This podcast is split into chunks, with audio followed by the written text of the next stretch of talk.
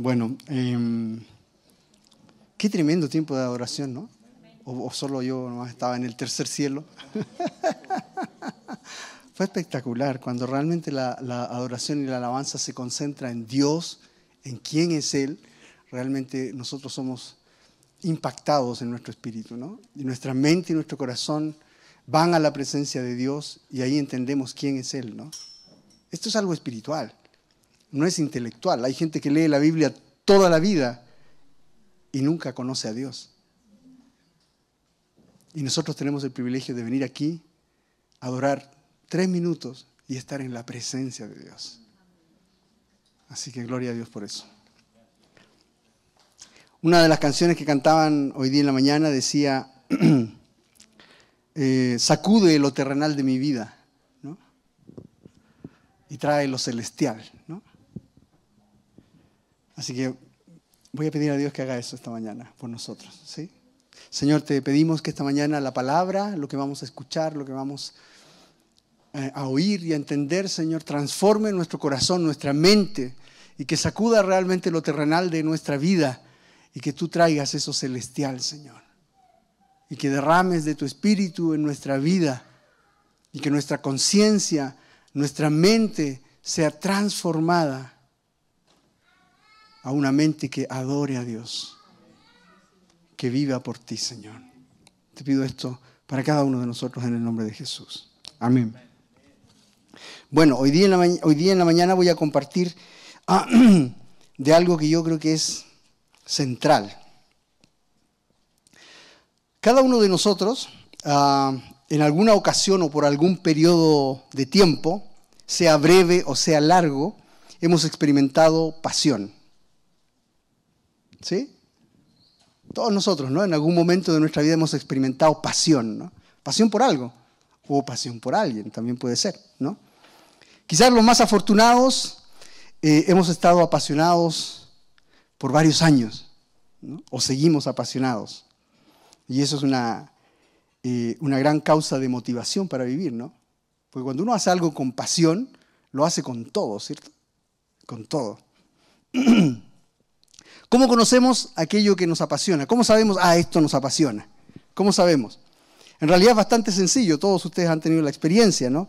Eh, vemos algunas señales concretas, específicas de que hay algo que nos apasiona, ¿no? Así podemos reconocer lo que nos apasiona. Voy a decir un, par de cosas, ¿no? Usted, algún joven, eh, todos hemos, bueno, o la mayoría tenemos eh, hijos, eh, los que no han tenido sobrinos y los que no son jóvenes, entonces tienen la experiencia muy de cerca. ¿no? Y de repente cuando uno le dice a su hijo, oye, eh, ¿por qué no me ayudas a lavar la losa, ¿no? la cocina? ¿Cuál es la actitud del hijo? ¿no? voy, voy, corro, ¿no? ¿no? La actitud normalmente es, eso es lo más diplomático, ¿no? ya, ok, ¿tengo que hacerlo? ¿No? Pero ¿qué tal si le decimos a nuestro hijo, oye, eh, ¿por qué no hacen un, campeonato de, en la Xbox esta noche? ¿Qué dice el hijo? Yo tengo la experiencia de mis hijos. Ahora último estuvieron los tres eh, en, la casa y se juntaban de a dos para hacer estos juegos en la Xbox, ¿no? Y, yo los veía, ¿no? Realmente apasionados. A los jóvenes les encantan los juegos electrónicos, ¿no? Y se sientan ahí y ¿Ustedes creen que les da sueño? ¿Se agotan? ¿Están aburridos? No, tres, cuatro de la mañana, no hay ningún problema, y ellos jugando ahí. ¿Por qué? Porque les apasiona, porque es algo que conmueve su, ser. Otro ejemplo. Em, a veces a los jóvenes les, decimos, o sus padres de repente le dicen, oye, eh, juntémonos a estudiar. Oh, estoy un poco cansado, estoy un poco cansado, estoy un poco agotado. ¿no? O en la casa de repente, oye, ¿nos puedes ayudar el fin de semana? O no, tengo que estudiar. Tengo que estudiar. Y, oye, ¿y podrías acompañar a tu tía? No, estoy súper ocupado. Tengo que ir a la universidad, no tengo tiempo. Estoy súper ocupado. Pero, ¿qué tal si esa chica que le gusta a este joven le dice, oye, ¿y qué tal si salimos mañana? ¿Qué va a decir él? Va a decir, no, no, no, claro. ¿Por qué no al tiro? Claudio tiene la experiencia cercana, ¿no? ¿Por qué no salimos al tiro? Sin duda alguna, ¿no? ¿Por qué? Porque es la pasión. La pasión es lo que mueve el corazón, ¿no? Ese joven, o todos nosotros hemos estado apasionados, ¿no? Cuando Erika, a mí por ejemplo, les voy a dar un ejemplo muy personal, ¿no? Esto no lo cuento, pero lo voy a contar. Yo detesto hablar por teléfono. Si hay algo que no me gusta es hablar por teléfono. Yo, mis llamados son sí, ok, ya. Ese es todo mi llamado. Pero cuando conocí a la Erika, wow, el teléfono era una delicia, ¿no? Hablábamos de verdad, hablábamos de repente, porque ella y yo muy ocupados, ella trabajaba yo en la universidad y hablábamos al final del día, ¿no? En la noche. Eh, ¿Y ustedes creen que para mí era incómodo hablar por teléfono, como siempre? No, yo estaba ahí horas, cuatro horas llegábamos a hablar por teléfono. Yo detestaba el teléfono. Sin embargo, en esa época amaba el teléfono. en realidad la amaba a ella, ¿no? Bueno, esa es la pasión, ¿no? Yo creo que ya todos entendemos lo que es la pasión. Entonces la pasión mueve nuestra agenda. Aquello que nos apasiona, no importa si tenemos o no tenemos espacio en la agenda, lo hacemos. ¿Por qué? Porque nos apasiona. No te cuesta hacer esfuerzos por aquello que te apasiona. Les di el ejemplo de los chicos en la Xbox, ¿no? No importa qué hora, no importa cuántas horas, no hay sueño. Eso es cuando hay pasión, eso te apasiona. ¿Ya? Por ejemplo, los que son fanáticos del fútbol. Yo me acuerdo cuando, cuando era el Mundial en España, el Mundial en Brasil. Habían chilenos que no tenían para pagar sus cuentas, pero se endeudaban para ir. ¿Sí o no? ¿Escucharon esas historias o no? ¿Y usted cómo llegó aquí? ¿Tenía plata? No, no, no, yo me endeudé, vendí el auto, me hice un crédito y aquí estamos. Pero vamos a entrar a ver a nuestra, a la roja, ¿no? Ah, el fútbol. ¿Qué es eso? Pasión. No importaba si no había plata. Sacábamos la plata de donde sea. Deuda, si es necesario. Porque hay pasión. Tus recursos son gobernados por tu pasión, por aquello que te apasiona. Y ni qué decir del tiempo, ¿no? A todos aquellos que les apasiona el, fútbol, no es mi caso, eh, pero sin duda alguna no tienen problema en sentarse varias horas en la tarde el día domingo a ver fútbol, ¿no? Tiempo se invierte tiempo. Entonces aquello que te apasiona, tú inviertes tiempo. No te importa gastar tiempo en eso porque es lo que te apasiona. La pasión nos moviliza, nos activa y permite dedicar mucha energía y concentración en aquello que nos apasiona. Así que lo mejor para vivir vidas plenas, lo mejor para vivir vidas plenas y vibrantes es vivir por aquello que nos apasiona. Esa es la mejor manera de tener una vida así, pero poderosa. ¿Cómo estás? Bacán. ¿Cómo la estás pasando? Increíble. ¿Por qué? Porque estás viviendo por aquello que te apasiona. ¿Sí? Alguien dijo esto. Pasión es liberar el corazón para que vaya en pos de lo que realmente vale la pena. En pos de aquello por lo que podrías dar la vida. Esa es la pasión. Lo leo de nuevo. Pasión es liberar el corazón para que vaya en pos de lo que realmente vale la pena, en pos de aquello por lo que podrías dar la vida. Alguien más escribió esto. Si no estás dispuesto a morir por aquello por lo que vives, entonces no vale la pena vivir para eso. ¿Lo digo de nuevo? Si no estás dispuesto a morir por lo que vives, entonces no vale la pena vivir por eso porque estamos viviendo por un objetivo inferior. Entonces tu vida no va a ser plena. Estás viviendo por algo que no vale la pena. Y muchas veces nosotros estamos viviendo por cosas que no valen la pena. Y aquellas cosas que son fundamentales, importantes, prioritarias y que nos podrían llenar de pasión, las dejamos de lado. En el caso del creyente, de nosotros, La verdadera pasión ha sido revelada por el Señor Jesucristo. En un texto muy sencillo que todos hemos leído muchas veces, Mateo capítulo 22, versículo 37 y versículo 38. Dice lo siguiente, amarás al Señor tu Dios con todo tu corazón y con toda tu alma y con toda tu mente. Este es el primero y grande mandamiento. Ahí está nuestra pasión. Si vivimos por esta pasión, toda nuestra vida ha de ser increíble, ha de ser sobrenatural. Y todo lo que no podemos hacer, lo vamos a poder hacer. Todas aquellas imposibilidades que vemos en la vida cristiana, las vamos a poder superar si es que realmente ponemos la pasión por Dios en primer lugar. Amarás al Señor tu Dios con todo tu corazón, con nuestras emociones, ¿verdad? Con toda tu alma, todo tu ser inmaterial que es consciente, toda tu alma y con toda tu mente, tus pensamientos. Este es el primero y grande mandamiento.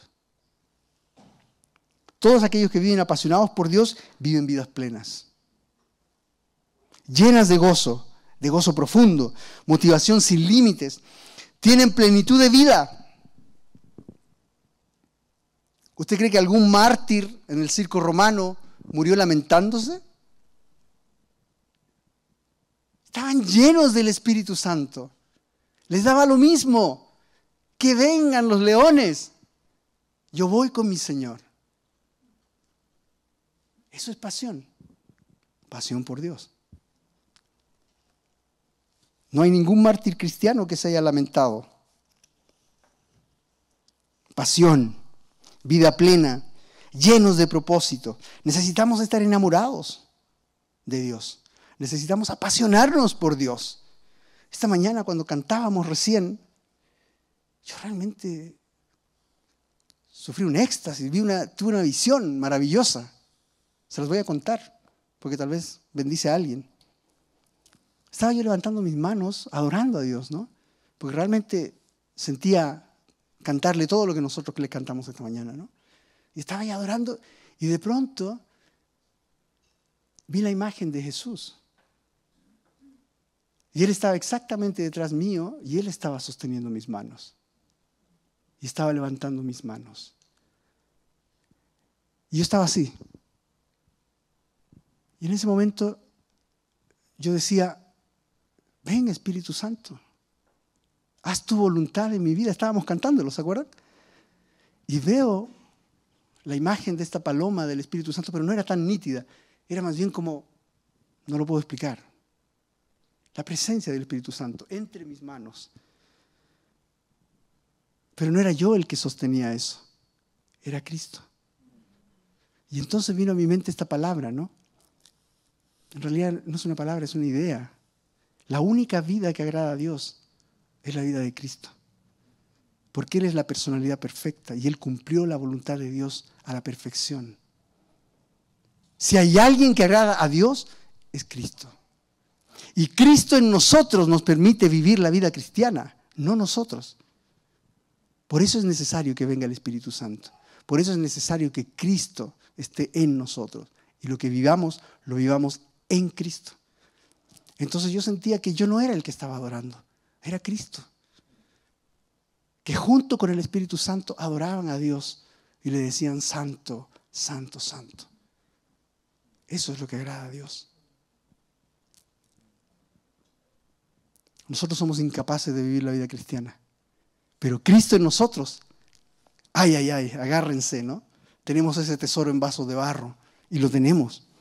Amén.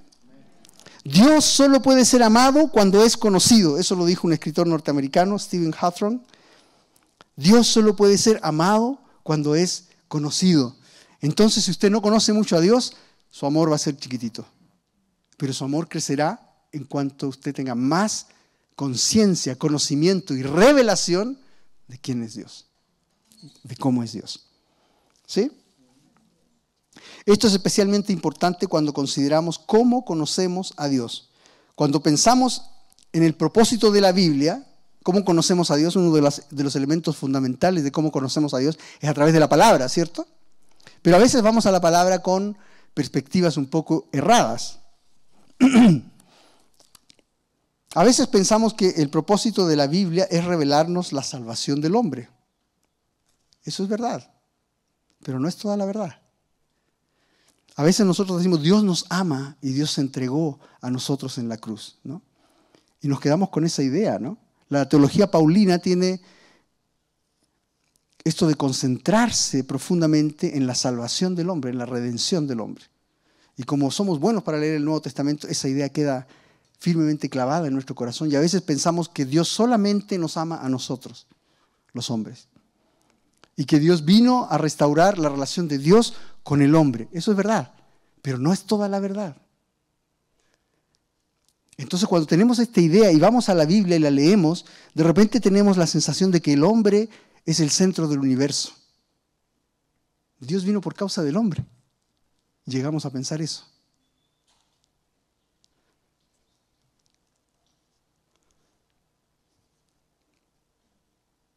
Yo soy la niña de sus ojos. Hay, hasta canciones sobre eso, ¿no? O sea, nosotros nos colocamos en el centro. No es verdad. No es completa esa visión. Es un poco distorsionada. No cabe duda que Dios nos ama.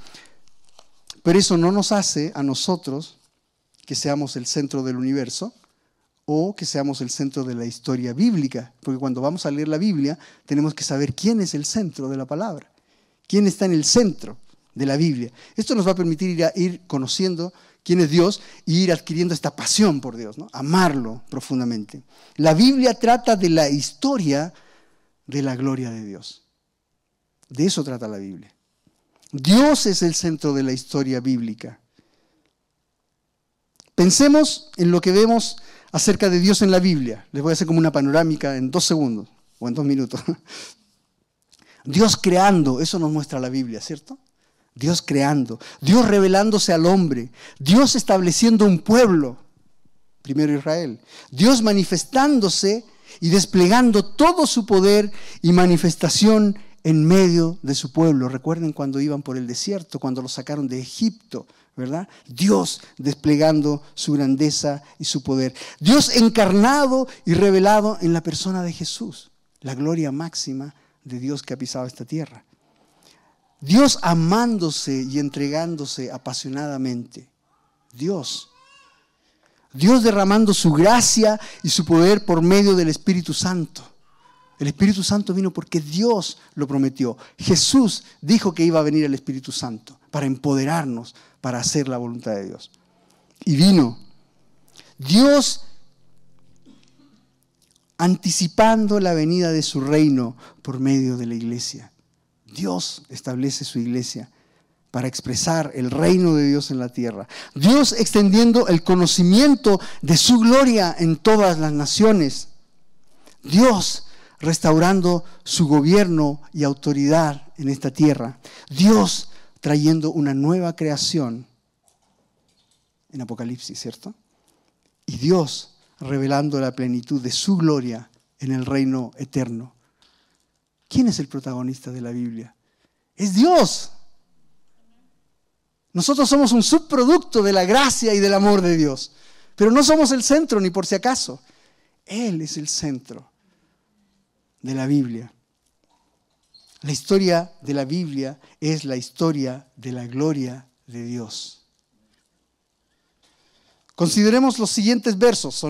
Vamos a ver varios versos, pero solo podemos ver algunos, ¿no? El Salmo 19.1 dice, los cielos cuentan la gloria de Dios y el firmamento anuncia la obra de sus manos. Qué hermoso. Los cielos, la naturaleza, todos sabemos lo que dice Romanos, ¿no? Respecto de aquellos que transformaron la gloria de Dios y en vez de adorar a Dios, adoraron la creación, ¿no? Pero la creación da gloria a Dios. Fíjese Éxodo 40, 34 al 38. Este es Moisés, después de que construye el tabernáculo ordenado por Dios. Entonces una nube cubrió el tabernáculo de reunión y la gloria de Jehová llenó el tabernáculo. Y no podía Moisés entrar en el tabernáculo de reunión porque la nube estaba sobre él y la gloria de Jehová lo llenaba, el tabernáculo, el lugar santísimo, la carpa de reunión. Y cuando la nube se alzaba del tabernáculo, los hijos de Israel se movían en todas sus jornadas. Pero si la nube no se alzaba, no se movían hasta el día en que ella se alzaba. Porque la nube de Jehová estaba de día sobre el tabernáculo y el fuego estaba de noche sobre él a vista de toda la casa de Israel en todas las jornadas. La gloria de Dios en medio del pueblo. ¿Dónde estaba puesto el tabernáculo? En el centro. Y las tribus de Israel acampaban alrededor. La gloria de Dios, la presencia misma de Dios. Yo Jehová, Isaías 42, 6 al 8. Esta es una, una profecía acerca de, de, Jesús, acerca de Israel. Dice, yo Jehová te he llamado en justicia y te sostendré por la mano. Te guardaré y te pondré por pacto al pueblo, por luz de las naciones para que abras los ojos de los ciegos, para que saques de la cárcel a los presos y de casas de prisión a los que moran en tinieblas. Yo Jehová, ese es mi nombre, y a otro no daré mi gloria ni mi alabanza a esculturas. Dios es celoso con su gloria, es de Él. No daré mi gloria a nadie, menos a esculturas. Yo soy Jehová. en Juan 1.14 dice, y aquel verbo fue hecho carne y habitó entre nosotros y vimos su gloria, gloria como del unigénito del Padre, lleno de gracia y de verdad. La historia de la Biblia es la historia de la gloria de Dios. Entonces va a ser muy importante que podamos responder la siguiente pregunta. ¿Qué es la gloria de Dios? es una buena pregunta, ¿no? Usted puede leer toda la Biblia y buscar cuántos versículos hablan de la gloria de Dios y se va a sorprender. Miles, incontables. La palabra gloria en hebreo suele aparecer como unos símbolos muy raros que no los puedo mencionar, pero traducida en el español o en idioma entendible es Shekinah. ¿ya? Esa es la palabra que se usa para eh, la nube, ¿no? la presencia de Dios en el tabernáculo. Significa gloria. Shekinah significa gloria. Presencia o esplendor de Dios. Deriva de un verbo hebreo que significa morar o residir. Por lo que también gloria se puede identificar como la morada de Dios, donde Dios habita. Ahí está la gloria de Dios. En la Biblia, gloria significa valía, belleza, el valor esencial que tienen las personas o las cosas creadas y Dios mismo. En el hebreo, esta palabra que acabo de decir, Shekinah, también se traduce eh, como peso, sustancia y también resplandor o belleza radiante. Esa es la gloria de Dios. Glorificar a alguien es reconocer su valor y su belleza intrínsecos y hablar de esa característica públicamente. Eso es glorificar a alguien. Glorificar a Dios es entonces alabarlo, hablar de Él abierta y sinceramente, como cantábamos esta mañana. También significa dar u otorgar honra, exaltar, engrandecer. Eso es la gloria. El honor, la dignidad, Todo eso es la gloria. En el Salmo 86, versículos 9 y 10 dice lo siguiente, todas las naciones que hiciste vendrán y adorarán delante de ti, Señor, y glorificarán tu nombre. ¿Cuántas naciones? Todas. Eso es una profecía. Todavía no sucede, pero va a suceder. Porque tú eres grande y hacedor de maravillas. Solo tú eres Dios. El Salmo 96, del 1 al 4, dice, canten al Señor un cántico nuevo. Canten al Señor habitantes de toda la tierra. Canten al Señor, alaben su nombre. Alaben significa hacer brillar. Halal en hebreo, hacer brillar. Anuncien día tras día su victoria. Proclamen su gloria entre las naciones. Proclamen su gloria entre las naciones. Sus maravillas entre todos los pueblos. ¿Cuántos pueblos? Todos. Debemos proclamar la gloria de Dios entre las naciones. Grande es el Señor y digno de alabanza, más temible que todos los dioses. Qué hermosos son los salmos para adorar a Dios.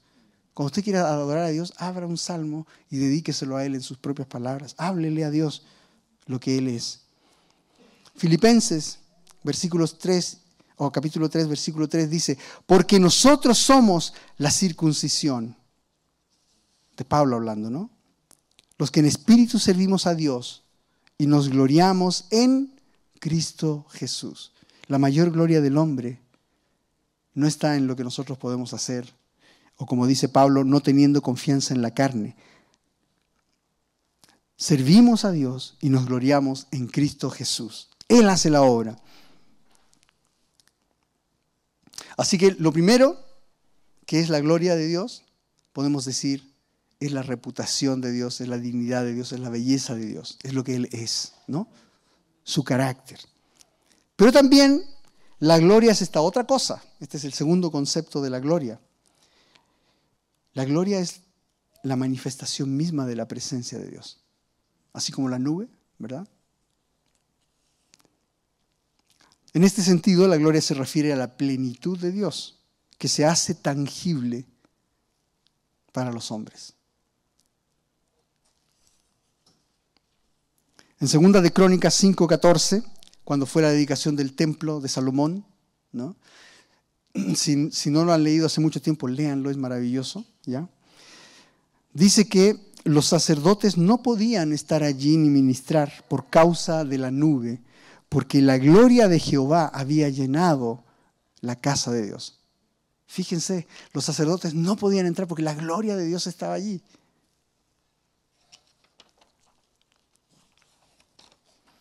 La visión de Ezequiel también es una manifestación de la gloria de Dios. Para los que no se acuerdan, búsquenla y léanla en Ezequiel capítulo 1. Pero es maravillosa, es una visión increíble y sobrenatural del trono de Dios, ¿no? sobre una plataforma que es como de, piedras preciosas, ¿no? de cristal increíble, acompañado por cuatro ruedas y cuatro seres. Erika ya nos compartió la palabra un poco acerca de eso. ¿no? La gloria de Dios estaba acompañado por esto. ¿Por qué? Es un misterio, no lo sé, pero allí estaba la gloria de Dios. ¿no?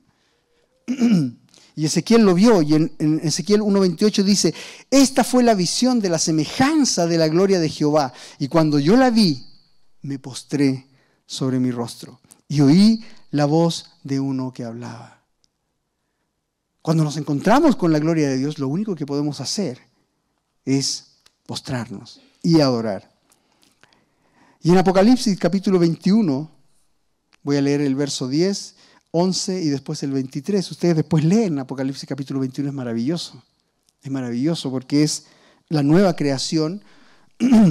bueno, dice, y me llevó en el espíritu a un monte grande y alto y me mostró la gran ciudad santa de Jerusalén que descendía del cielo, teniendo la gloria de Dios. El centro de la nueva creación es la gloria de Dios. Versículo 23. La ciudad no tiene necesidad de sol ni de luna que brillen en ella, porque la gloria de Dios la ilumina y el Cordero es su lumbrera. La gloria de Dios está en el centro de la nueva creación de Dios. No va a haber sol, no va a haber luna, no va a haber día, no va a haber noche. ¿Por qué? Porque la gloria de Dios va a estar ahí, visible para todos. Y todos van a estar delante de la gloria de Dios, disfrutando la plenitud de vida en Dios. La gloria de Dios.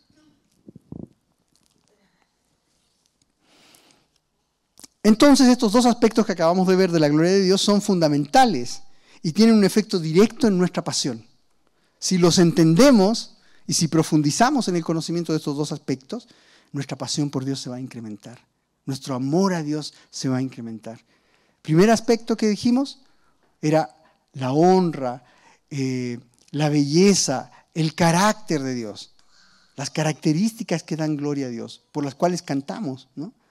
Señor, tú eres justo, eres santo, santo, santo, eres perfecto, eres el rey de toda la creación, eres todopoderoso, eres digno, eres justo, eres amoroso, eres temible, grande y poderoso.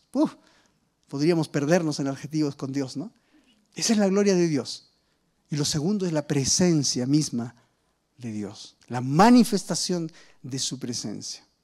Y todos aquellos que hemos estado alguna vez delante de una de estas visiones no podemos sino conmovernos y ser transformados. una de las visiones de la gloria de Dios que más me transformó. Estaba en un tiempo yo luchando con mucho pecado en mi vida, cristiano ya de años. Y era muy doloroso para mí ser un cristiano comprometido que amaba a Dios y sin embargo seguir pecando. Y a mí me, atormentaba eso, ¿no? Yo clamaba, Señor, pero yo quiero ser santo, pero no puedo. Y entonces vino esta visión a mi mente. Fue en un momento de adoración. Y debe haber durado un segundo, pero para mí fue todo un evento de contemplación. Y para resumir, no voy a contar toda la visión, pero simplemente yo me veía a mí como del porte de una hormiga en la base del trono de Dios. Y sabía que era el trono de Dios porque era como de oro, ¿no?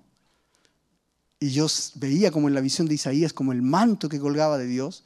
Y yo estaba ahí abajo, pero, eh, no sé, ¿cómo se llama eso? El cuarto rodón de ahí abajo del trono. Ahí estaba yo y era como una hormiga, ¿no? Y yo estaba con un pañito de esos amarillos que sacan brillo. ¿Lo conocen? Todos lo conocemos. Y yo estaba con ese pañito en la mano y hacía así. Y estaba feliz así, pero era como... Estaba en la gloria. Y yo, estaba, y yo no entendía qué significaba eso. Hasta que Dios me explicó, ¿no?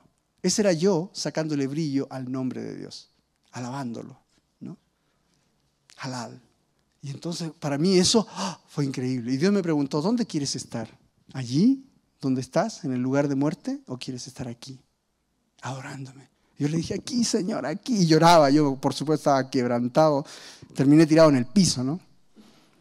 Y eso, el encontrarme con esa semejanza de la gloria de Dios, esa imagen, ¿no? De la gloria de Dios, transformó mi vida completamente.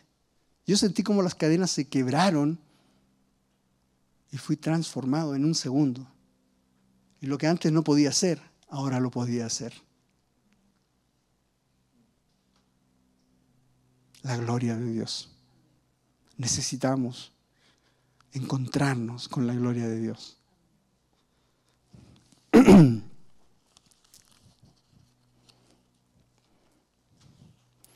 Escuchemos lo que dice Jesús en Juan 17. versículos 4 y 5, dice, orando Jesús al Padre, ¿no? Yo te he glorificado en la tierra. Miren cuán importante es el tema de la gloria, que Jesús se lo tomó muy en serio.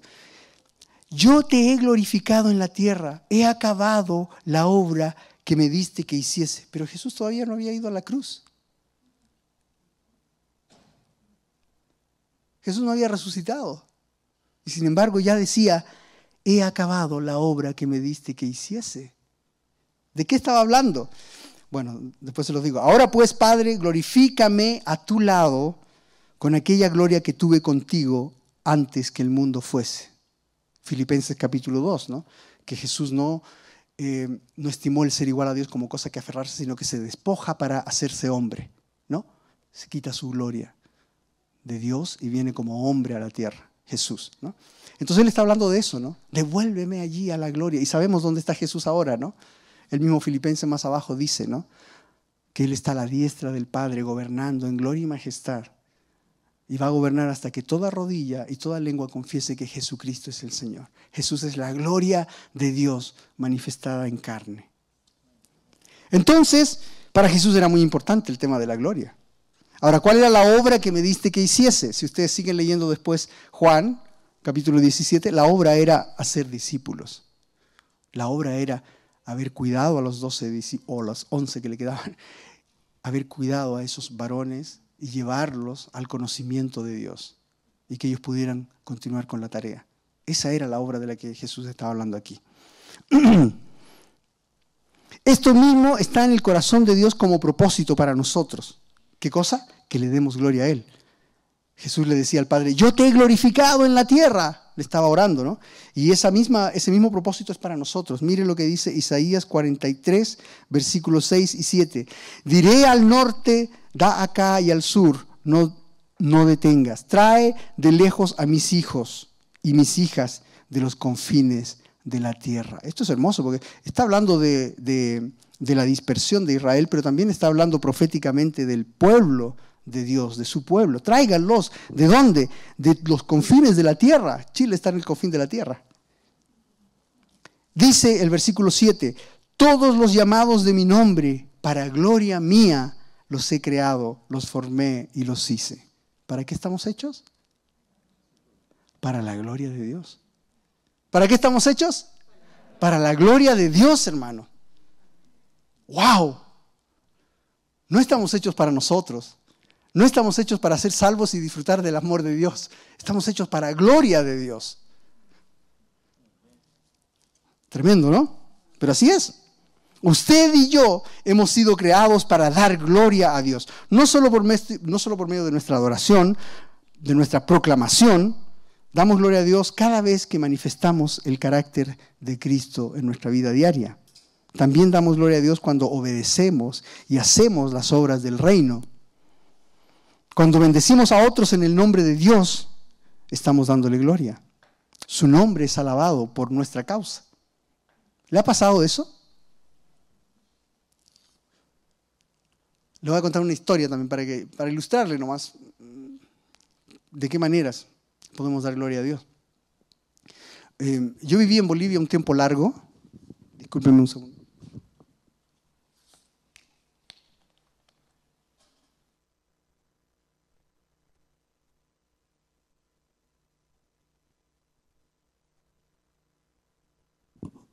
me convertí allá y, eh, fui líder de jóvenes de una congregación y, bueno, serví mucho en esa congregación también.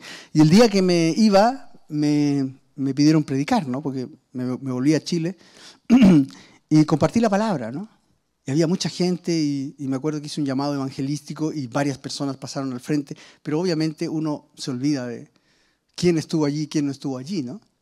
Y entonces, eh, después de algún tiempo, después de algunos años, eh, volví a, visitar eh, la iglesia allá. cuando estábamos en, un grupo de jóvenes con Erika, hicimos un viaje misionero con varios jóvenes. Y allí estaba yo visitando la iglesia y había un joven que cantaba, ¿no? Era increíble. él estaba dirigiendo la alabanza con una guitarra, ¿no? Y era, wow, increíble. Y disfrutamos de la alabanza y todo. Y ese chico después se me acerca, ¿no? Yo no lo conocía. Y me dice, hola Julio, me dice.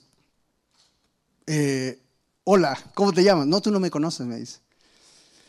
Pero el día que tú te fuiste, yo me convertí. Tú compartiste la palabra y yo me convertí. Y él ahora era director de la alabanza de la iglesia y bendecía a muchos jóvenes y hacía una labor increíble. Y yo lloré. Señor, tú haces la obra, tú haces cosas increíbles. Y nosotros muchas veces no sabemos. Eso impactó mi vida.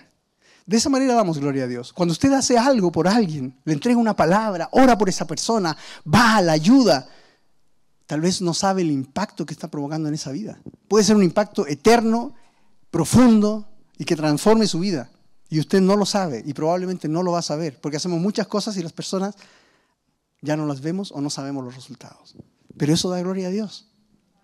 Eso da gloria a Dios. Estamos para la gloria de Dios.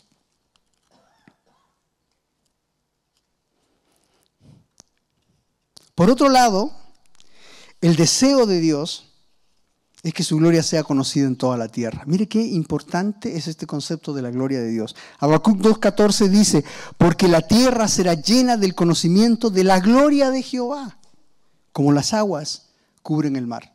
Así de importante es este tema para Dios.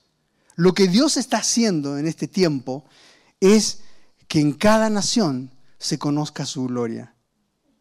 A través de su iglesia, a través de los creyentes, a través de aquellos que proclaman la gloria de Dios en medio de las naciones. Esto es posible por medio de la proclamación. El Salmo 96, 3 dice, proclamen su gloria entre las naciones, sus maravillas entre los pueblos. Lo acabamos de leer. Lo que nos debe mover a vivir vidas plenas en Cristo es la gloria de Dios. Hermanos, nosotros no estamos viviendo por la necesidad. A mí me apasiona Dios. ¿Me duelo por los hombres que van camino al infierno? Sí, claro. Cada vez que puedo les predico, claro que sí. Lo hago intencionalmente. Pero esa no es mi motivación fundamental. Mi motivación fundamental es que esos hombres y mujeres conozcan la gloria de Dios y le adoren. Porque el, fin final, el propósito final de todo lo que hacemos es la gloria de Dios. es que Él tenga mayor gloria entre las personas que conocemos alrededor nuestro. Entonces yo no lo hago por obligación, no me siento obligado, me siento apasionado. La pasión nos mueve a hacer las obras del reino. Así que si usted no está viviendo por esa pasión, por el amor a Dios, tal vez es por eso que las obras del reino no se ven muy claras en su vida. Ojalá Dios cambie nuestra motivación esta mañana y ya no vivamos por las obligaciones. No estamos obligados, estamos apasionados. Eso es lo que queremos. Amarás al Señor tu Dios con toda tu alma, con toda tu mente y con todas tus fuerzas, con todo tu ser. Pasión.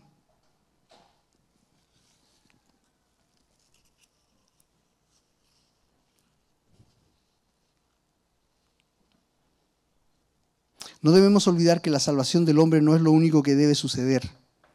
La palabra dice que Dios está reconciliando consigo todas las cosas, las que están en la tierra como las que están en los cielos.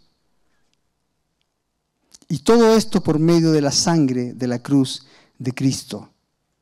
Eso lo puede leer en Colosenses capítulo 1.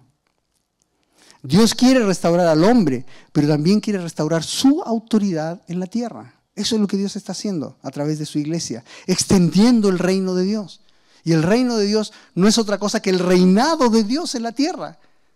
Y eso se expresa a través de personas que se rinden ante el rey. Dios quiere restaurar al hombre, pero también quiere restaurar su autoridad en la tierra y en los cielos. No olvide que la rebelión partió en la creación celeste. Y más tarde la corrupción alcanzó a toda la naturaleza. Entonces Dios no solo quiere restaurar al hombre, Dios quiere restaurar toda su creación, la que está en la tierra, pero también la que está en los cielos. Recordemos que la nueva creación de Dios, en la nueva creación de Dios no hay ni día ni noche, lo leímos, ¿verdad? No hay ni sol ni luna, porque la gloria de Dios lo ilumina todo. Así dice Apocalipsis. Las naciones traerán su gloria, la gloria de las naciones. Los reyes traerán sus coronas, los 24 ancianos traerán sus coronas, su gloria. ¿Y dónde la van a depositar? A los pies de Dios. Porque Él se merece toda la gloria. Y todo lo que podemos hacer aquí en la tierra es por causa de Cristo. ¿Cómo usted y yo crecemos para la gloria de Dios? Esto es importante. Fíjese que segunda de Corintios 3:18 dice lo siguiente: Por tanto, nosotros todos, mirando a cara descubierta como en un espejo, la gloria del Señor, somos transformados, ¿cómo? De gloria en gloria, en la misma imagen como por el Espíritu del Señor. Nosotros somos transformados cuando miramos a Dios en su plenitud. Les conté esta experiencia de la visión. No siempre debe ser así, no es un modelo, ¿no? Cada encuentro con la gloria de Dios es distinta y usted debe buscar, anhelar la presencia de Dios. Necesitamos pasar tiempo en la presencia de Dios, mirar atentamente la gloria de Dios y toda revelación que recibamos de la plenitud de Dios nos va a permitir ser transformados por la obra del Espíritu a su semejanza. No sé si se acuerdan, Erika compartió hace un par de semanas y ella decía, todo aquello que nos es revelado de, eh, de Cristo se desata en nosotros. ¿Se acuerdan de ese concepto? Todo lo que nos es revelado de Dios, de la gloria de Dios, es desatado en nosotros. Cuando comprendemos cómo es Dios, nosotros anhelamos eso.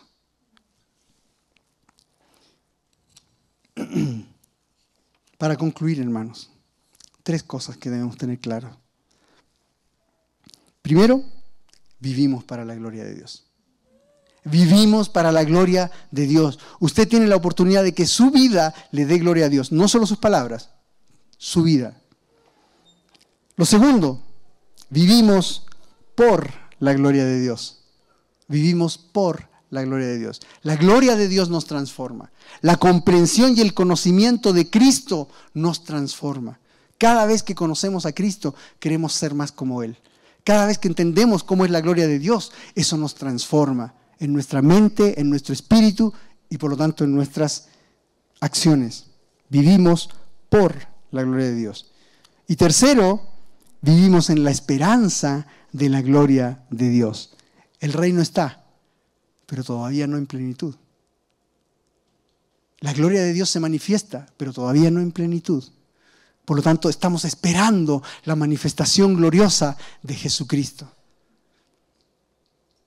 Y después de eso, estamos esperando la venida gloriosa de la nueva creación, cielos nuevos, tierra nueva y Dios descendiendo a la tierra o a esta nueva creación en su trono. La nueva Jerusalén tiene como el centro la gloria de Dios. Y allí está el Padre y el Hijo. Ahí está Dios sentado en su trono y el Hijo a su diestra. El Señor es la gloria de Dios y Jesucristo es su lumbrera. Así dice Apocalipsis capítulo 21. Así que hermanos, repito, vivimos para la gloria de Dios. Vivimos por la gloria de Dios. Y vivimos en la esperanza de la gloria de Dios que se ha de manifestar en plenitud. Amén. Parémonos y vamos a orar.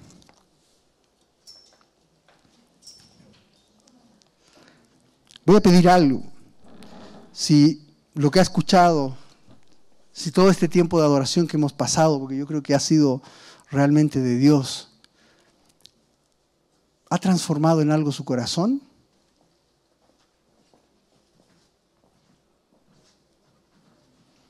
Si usted está anhelando vivir para la gloria de Dios, yo le voy a pedir que venga aquí al frente y vamos a orar. Vamos a orar juntos. Vamos a orar para que la presencia de Dios se manifieste en la vida de cada uno de nosotros, para que nuestra mente y nuestro corazón sean transformados, ¿ok?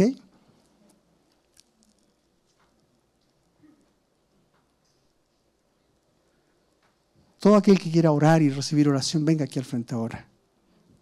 Y vamos a orar. Señor, te damos gracias, Padre, por tu presencia gloriosa en medio de nosotros.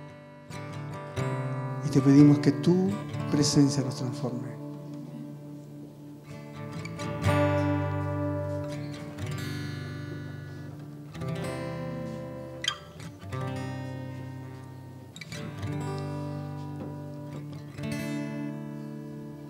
Todos aquellos que puedan venir a orar por los hermanos, también hagámoslo con libertad. Oremos.